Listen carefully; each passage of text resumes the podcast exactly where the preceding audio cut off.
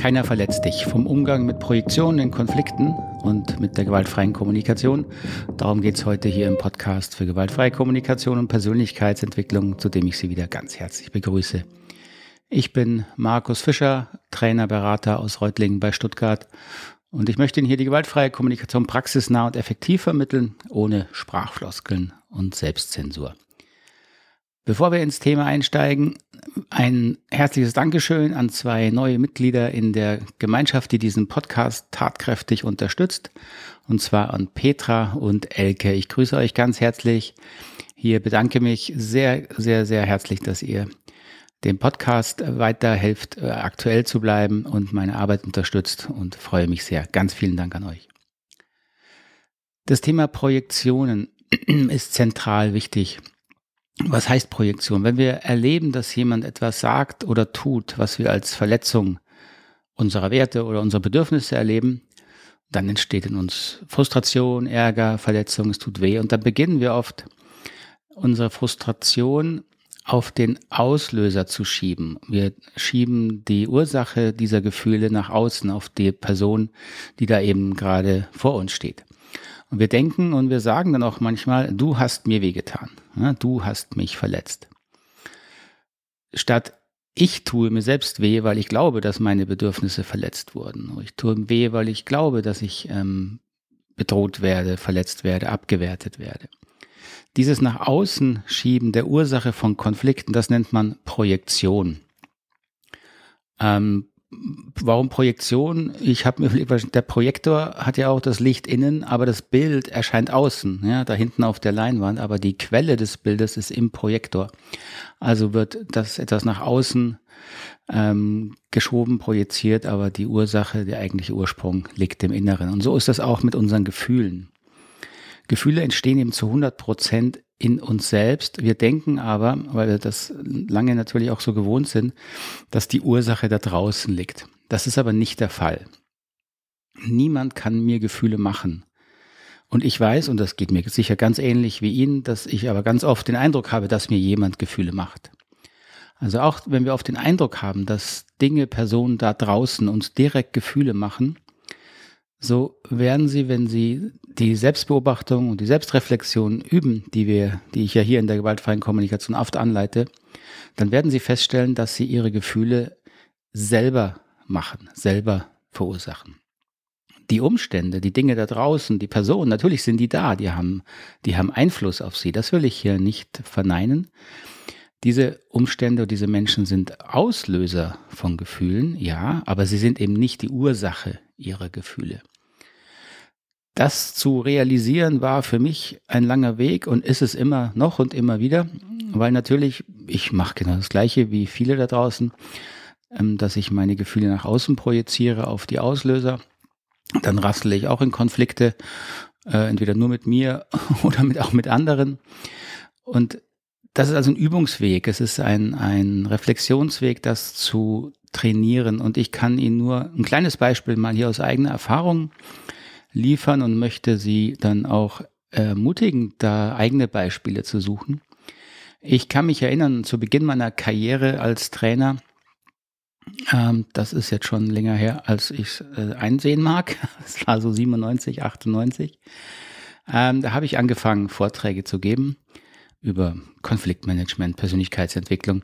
Und einer der ersten Vorträge habe ich damals an Volkshochschulen gegeben und ich kann mich gut an den ersten und zweiten daran von diesen Vorträgen erinnern, weil da was ganz Ähnliches passiert ist. Also beim ersten Vortrag war ich natürlich äh, furchtbar aufgeregt, hm, habe natürlich auf viele ähm, Zuhörer gehofft und äh, war um 20 Uhr, bin dem Fahrrad hingefahren ähm, habe schon gemerkt, oh, allzu viel los ist nicht. Bin da in diesen äh, Vortragsraum gegangen und saß erstmal gar niemand drin. Dann kamen, glaube ich, noch ein, zwei Personen reingetröpfelt. Also es war wirklich nicht viel los und es wurde auch nicht viel voller, wenn ich es in richtigen Erinnerung habe. Beim zweiten Vortrag, es war ungefähr ziemlich genau ein Jahr später im neuen Programm eben, ist was ganz Ähnliches passiert. Habe auch wieder ähnliche Uhrzeit, 20 Uhr. Ich habe den dann geplant, ähm, fahre dahin mit meinem Fahrrad komme in den Vortragssaal, wieder keiner da. So, das einfach mal als Reflexion, versuchen Sie sich mal vorzustellen, wie habe ich mich denn gefühlt? Im ersten Beispiel, im zweiten Beispiel, habe ich mich gleich gefühlt, ähnlich gefühlt? Ähm, und um Ihnen eine Idee zu bringen, also beim ersten Vortrag war ich wirklich enttäuscht. Da dachte ich, oh Gott, das wird ja nie was mit meiner Arbeit. War sehr frustriert, habe sehr an mir gezweifelt. Beim zweiten Vortrag mit fast identischen Gegebenheiten habe ich mich aber völlig anders gefühlt. Warum? Naja, weil da, es war ein Jahr später, ich hatte mittlerweile doch schon relativ gut zu tun.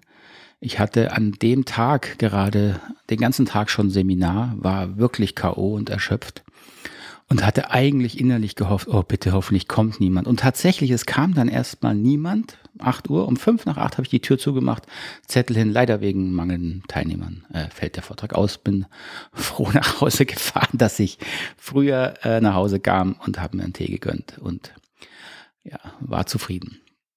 Also, das ist ein kleines Beispiel, woran Sie vielleicht ein Stück weit erkennen können, dass Gefühle eben etwas vor allen Dingen mit uns selbst zu tun haben und relativ wenig mit den Umständen und den Personen. Ich sage nicht gar nicht, das ist nicht der Punkt. Es hilft nichts, diese, diese Themen zu dogmatisieren und arg, zu arg zu vereinfachen. Aber gerade wenn Sie sich mit Konflikten beschäftigen, und das ist heute ja der Anlass für diesen Podcast, ist es hilfreich, dieses Thema Projektionen dann nochmal genauer äh, ins Auge zu fassen und zu untersuchen.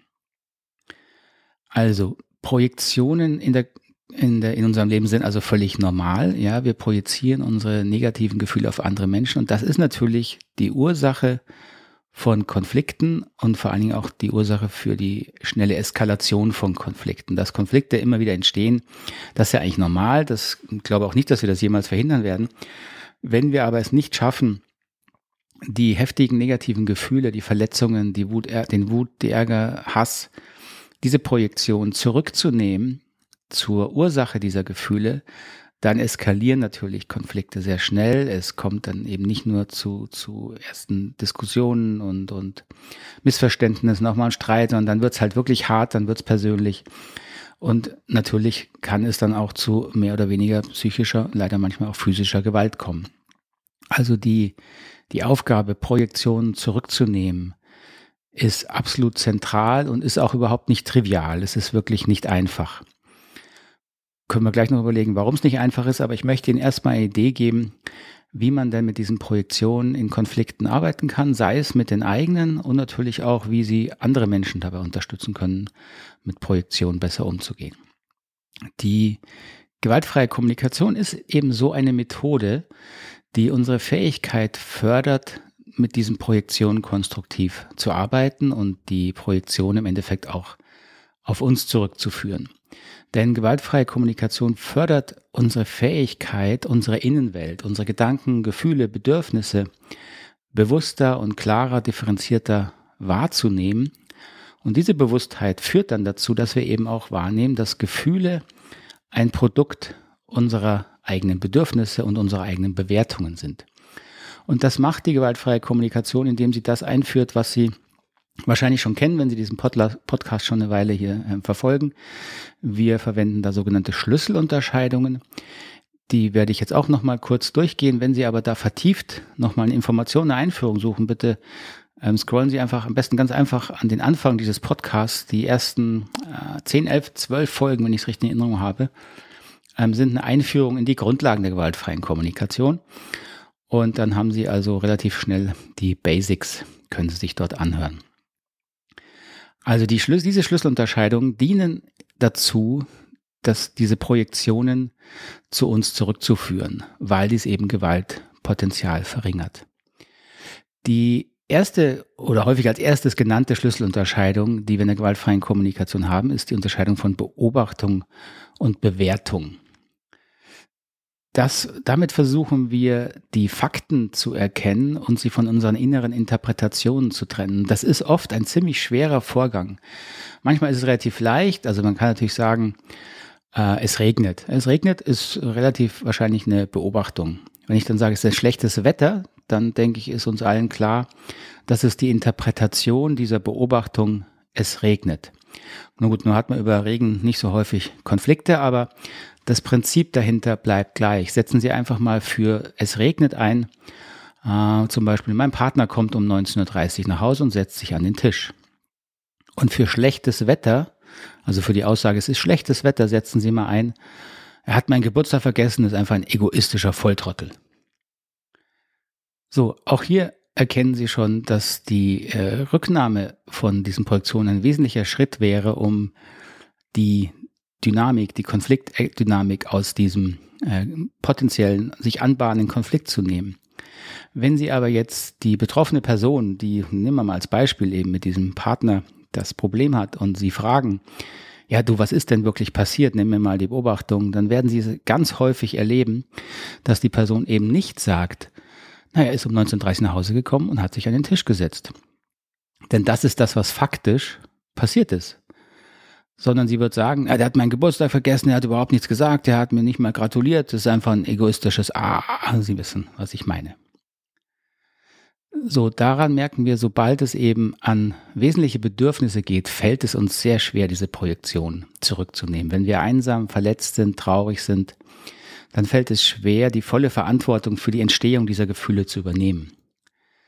Und was liegt dann näher, als eben den Auslöser, diesen Partner, dafür verantwortlich zu machen, ihm die Schuld zu geben und mit dieser Schuldübergabe, der inneren Aussage, du hast was verkehrt gemacht, du bist schuld, dass es mir schlecht geht, ähm, habe ich natürlich auch jedes Recht, ihn dann zu bewerten, in den Streit einzusteigen und so weiter.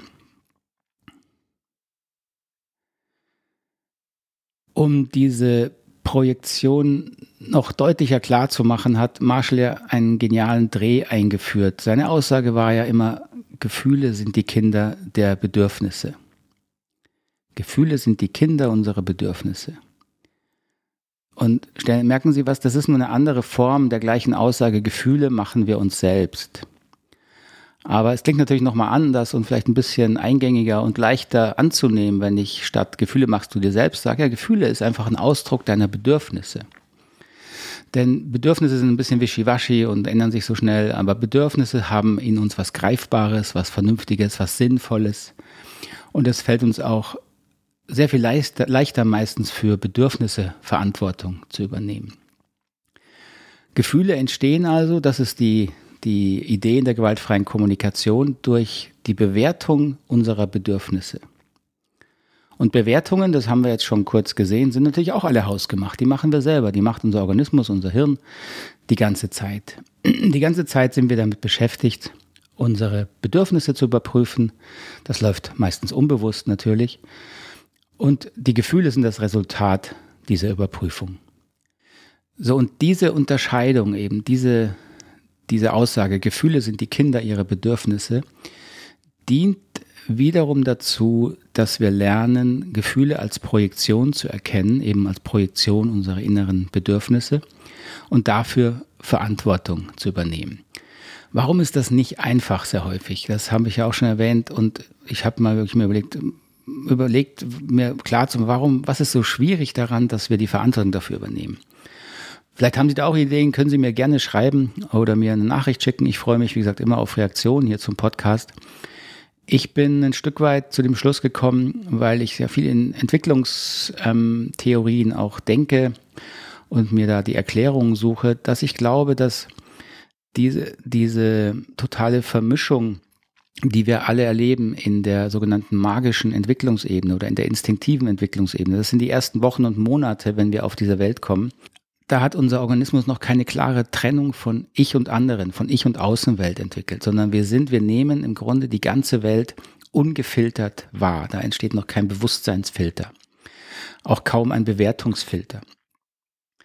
Und in dieser Ebene nehmen wir eben tatsächlich das Außen als sofort verantwortlich für unsere Gefühle dar, weil wir eben noch gar keine Trennung haben. Wir reagieren sofort innerlich. Unser ganzer Organismus ist quasi ein Gefühl, ein Sinneserleben. Und damals war eben tatsächlich alles da draußen waren meine Gefühle. Und meine Vermutung ist, dass diese Bewusstseinsebene sich sehr stark wieder meldet, wenn es eben gerade um Konflikte geht, wenn wir uns also bedroht sehen, weil erfahrungsgemäß Konflikte und Stress und Angst eher dazu führen, dass wir auch ein Stück weit regredieren, sozusagen zurückfallen in unserer inneren Bewusstseinsentwicklung. Und das macht mir Sinn, dass wir dann erstmal sozusagen wieder draußen alles bekämpfen wollen. Alles da draußen ist äh, Ursache für unsere unangenehmen Gefühle, um da möglichst schnell äh, sozusagen für Lösungen zu sorgen.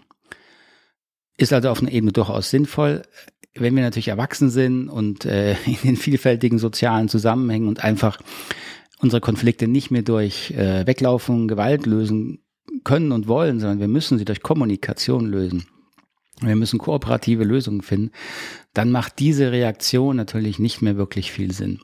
Das heißt, da müssen wir lernen, bewusst diese Projektion zurückzunehmen. Und dazu dienen eben die Schlüsselunterscheidungen der gewaltfreien Kommunikation und vor allen Dingen eben die von Unterscheidung, dass wir Beobachtung, Bewertungen trennen, Gefühle klar wahrnehmen und Gefühle eben als Ursache darin die Bedürfnisse finden.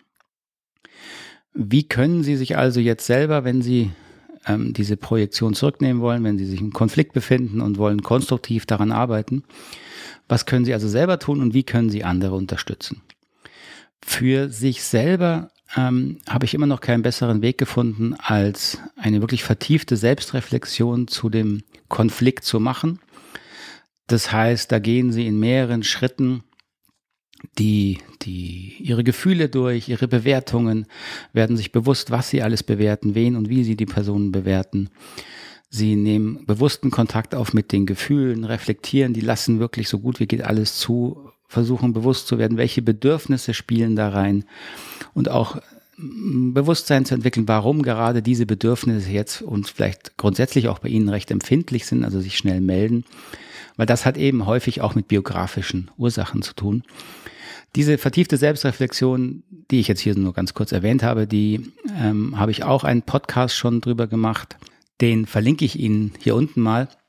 Und auch die, da gibt es eine PDF zu, wo das, die Anleitung nochmal genauer drin ist. Die verlinke ich Ihnen auch nochmal hier unten im Podcast.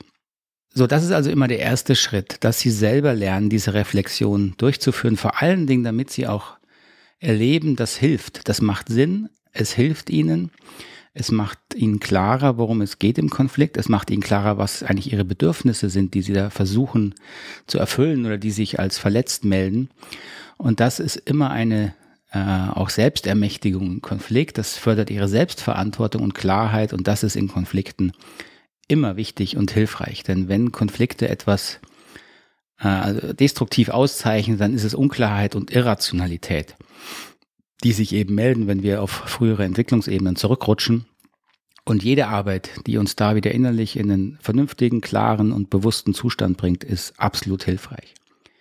So mit sich selber können Sie das natürlich also relativ einfach und ähm, mit gewisser Unterstützung also auch machen. Aber was ist denn, wenn Sie jetzt andere Menschen unterstützen möchten? Ähm, das ist natürlich ein bisschen komplexere Arbeit und ähm, da werde ich auch wieder hier mal eigene Beiträge zu machen, auch zum Bereich von Mediation, also wie vermittelt man in Konflikten. Und dieses jemand anderen unterstützen, Bewusstheit über seine Projektionen zu bekommen und wieder auf sich zurückzuführen, dafür Verantwortung zu übernehmen, das ist einer der wesentlichen Prozesse in der Konfliktvermittlung. Und im Alltag ist es natürlich jetzt nicht ganz so einfach, vor allen Dingen, wenn Sie dafür keinen offiziellen Auftrag sozusagen haben. Wenn Sie einen offiziellen Auftrag haben als Berater, als Trainer, Mediator, ist es noch ein bisschen einfacher, weil dann ähm, möchten die Klienten ja ihre Unterstützung. Wenn sie jetzt aber so im Arbeitsalltag oder im Privatleben einfach in einen Konflikt reinrutschen, sei es, dass sie selber beteiligt sind oder dass sie das nur mit anderen erleben, dann haben sie ja keinen direkten Auftrag. Und das fände ich auch übergriffig, jetzt da so massiv äh, eingreifen zu wollen. Aber auf der anderen Seite ist es ja so, dass sie durchaus fragen können, du, kann ich dir helfen? Willst du mal drüber reden? Das finde ich immer einen sehr, sehr guten Einstieg, ja. Und die andere Person zu fragen, ob, ob sie erzählen möchte. Und wenn sie dann anfängt zu erzählen, dann haben sie ja quasi indirekt ein Stück weit eine Erlaubnis, indem sie zuhören und ihre, ähm, ihre Meinung und ihre Interpretation dazu anbieten. Und dann können sie eben die anderen Personen ein Stück weit auch wieder mit diesen Schlüsselunterscheidungen versuchen zu unterstützen, dass sie langsam anfangen zu trennen, was waren denn die Beobachtungen, was waren denn Fakten, was ist wirklich passiert, wie wird es bewertet, welche Gefühle, Bedürfnisse sind berührt. Dabei ist es natürlich wenig hilfreich, wenn Sie jetzt oberlehrerhaft äh, von oben herab den anderen dauernd korrigieren, das ist dann nicht die sinnvolle und hilfreiche Haltung dahinter. Am einfachsten und hilfreichsten ist Ihre Haltung, wenn Sie nicht so sehr jetzt den Konflikt lösen wollen oder glauben, Sie müssten den Konflikt lösen, sondern wenn Sie wirklich in einer Haltung von Offenheit und ehrlichem Mitgefühl mit vernünftigem Menschenverstand dem anderen zuhören und ihm ihre Gedanken und Sichtweisen zu diesem Konflikt eben anbieten. Und dann können sie eben selber anbieten und sagen, äh, du, da höre ich raus, dass das und das wirklich passiert ist. Das ist der Fakt, das ist die Beobachtung. Und so interpretierst du das dann, ohne das jetzt abzuwerten oder ironisch zu meinen. Darum geht es ja überhaupt nicht. Bewertungen haben wir alle und die sind super wichtig. Aber es geht darum, sie als eigene subjektive Bewertung zu verstehen. So können Sie also auch Ihr Gegenüber äh, anregen, die Unterschiede zu sehen zwischen dem, was faktisch passiert ist, der Beobachtung, und dem, wie es Sie selber als Mensch bewertet. Und dann können Sie anbieten durch mitfühlsames Zuhören und auch Angebote auf der Ebene von, das löst viele Gefühle aus und diese Gefühle haben mit Bedürfnissen zu tun, dieses Know-how Ihrem Gegenüber anbieten. Und das muss in einer sehr natürlichen Sprache gelingen. Deswegen bin ich kein Freund davon, Ihnen jetzt hier viele Vorlagen zu bieten. Aber die Idee ist, dass Sie immer, wenn Sie starke Gefühle hören bei Ihrem Gegenüber, vermuten, welches Bedürfnis ist denn da bedroht oder berührt. Also wenn jemand sehr wütend ist, hat er meistens äh, Hass dem anderen gegenüber, weil er denkt, er will ihm was Böses tun. Wenn jemand äh, mir was Böses tun will, habe ich Angst, dass meine Bedürfnisse nicht respektiert werden, dass ich bedroht bin. Also Wut ist ja mit Angst verbunden. Bedürfnis nach Sicherheit und Autonomie kann man anbieten und fragen. Und ihr Gegenüber wird Ihnen sagen, wenn es in die richtige Richtung geht. Und er wird Sie korrigieren, wenn es nicht ganz die richtige Richtung war. Und das ist das Gute daran. Es geht also gar nicht darum, dass Sie immer das Richtige treffen in Ihren Aussagen. Es geht vor allen Dingen darum, dass sie die richtige Bewusstseinsebene ansprechen, eben Gefühle, Bedürfnisse, Gedanken, Bewertungen und die Trennung von Beobachtungen. Wenn sie das ansprechen, dann kann ihr Gegenüber sie korrigieren und dann kriegen sie wichtige Informationen, worum es eben wirklich geht. So diese Art des, wie wir es nennen, empathischen Unterstützens, empathischen Zuhörens, das ist das, wie man andere Menschen unterstützt, ihre eigenen Projektionen zu sich zurückzunehmen, bewusst zu werden über die eigenen Bedürfnisse und dann hoffentlich natürlich auch Wege zu finden, diese Bedürfnisse selber oder im Kontakt, in Kommunikation mit dem Gegenüber, dem Konfliktbeteiligten dann zu lösen. Das ist eine anstrengende, auch herausfordernde, aber auch sehr befriedigende Arbeit, wenn es gelingt. Und ich hoffe, diese kleine Einführung sozusagen darin hat Ihnen ein bisschen eine Idee gegeben, worum es geht. Wenn Sie das mehr vertiefen wollen, kann ich Ihnen wirklich nur empfehlen, sich mit dem Thema gewaltfreie Kommunikation jetzt auch in der Praxis mehr zu beschäftigen. Hier bei uns können Sie ja mal einsteigen mit einem gratis Online-Kurs, den kennen Sie vielleicht schon, der ist auf der Seite www.knotenlösen.de. Knoten lösen, wie die Knoten lösen, ein Wort zusammen mit oe.de.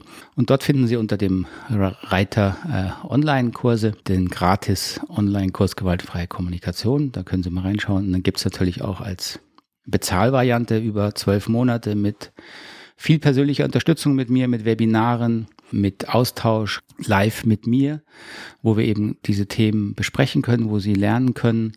Und es gibt bei entsprechender Beteiligung, Arbeit auch ein Abschlusszertifikat. Also das wäre dann zum Beispiel die Möglichkeit, wenn Sie da jetzt vertieft weiterlernen möchten. Und sonst, wenn Sie Fragen haben, melden Sie sich gerne bei mir, wenn Sie also sagen, Sie möchten sich weiterbilden. Auf der Homepage finden Sie die Möglichkeit, ganz einfach gratis einen Telefontermin mit mir auszumachen. Einfach klicken, sich einen Termin aussuchen, dann melde ich mich bei Ihnen. Würde mich freuen, von Ihnen zu hören. Gut, jetzt hoffe ich erstmal, dieser Beitrag war soweit nachvollziehbar.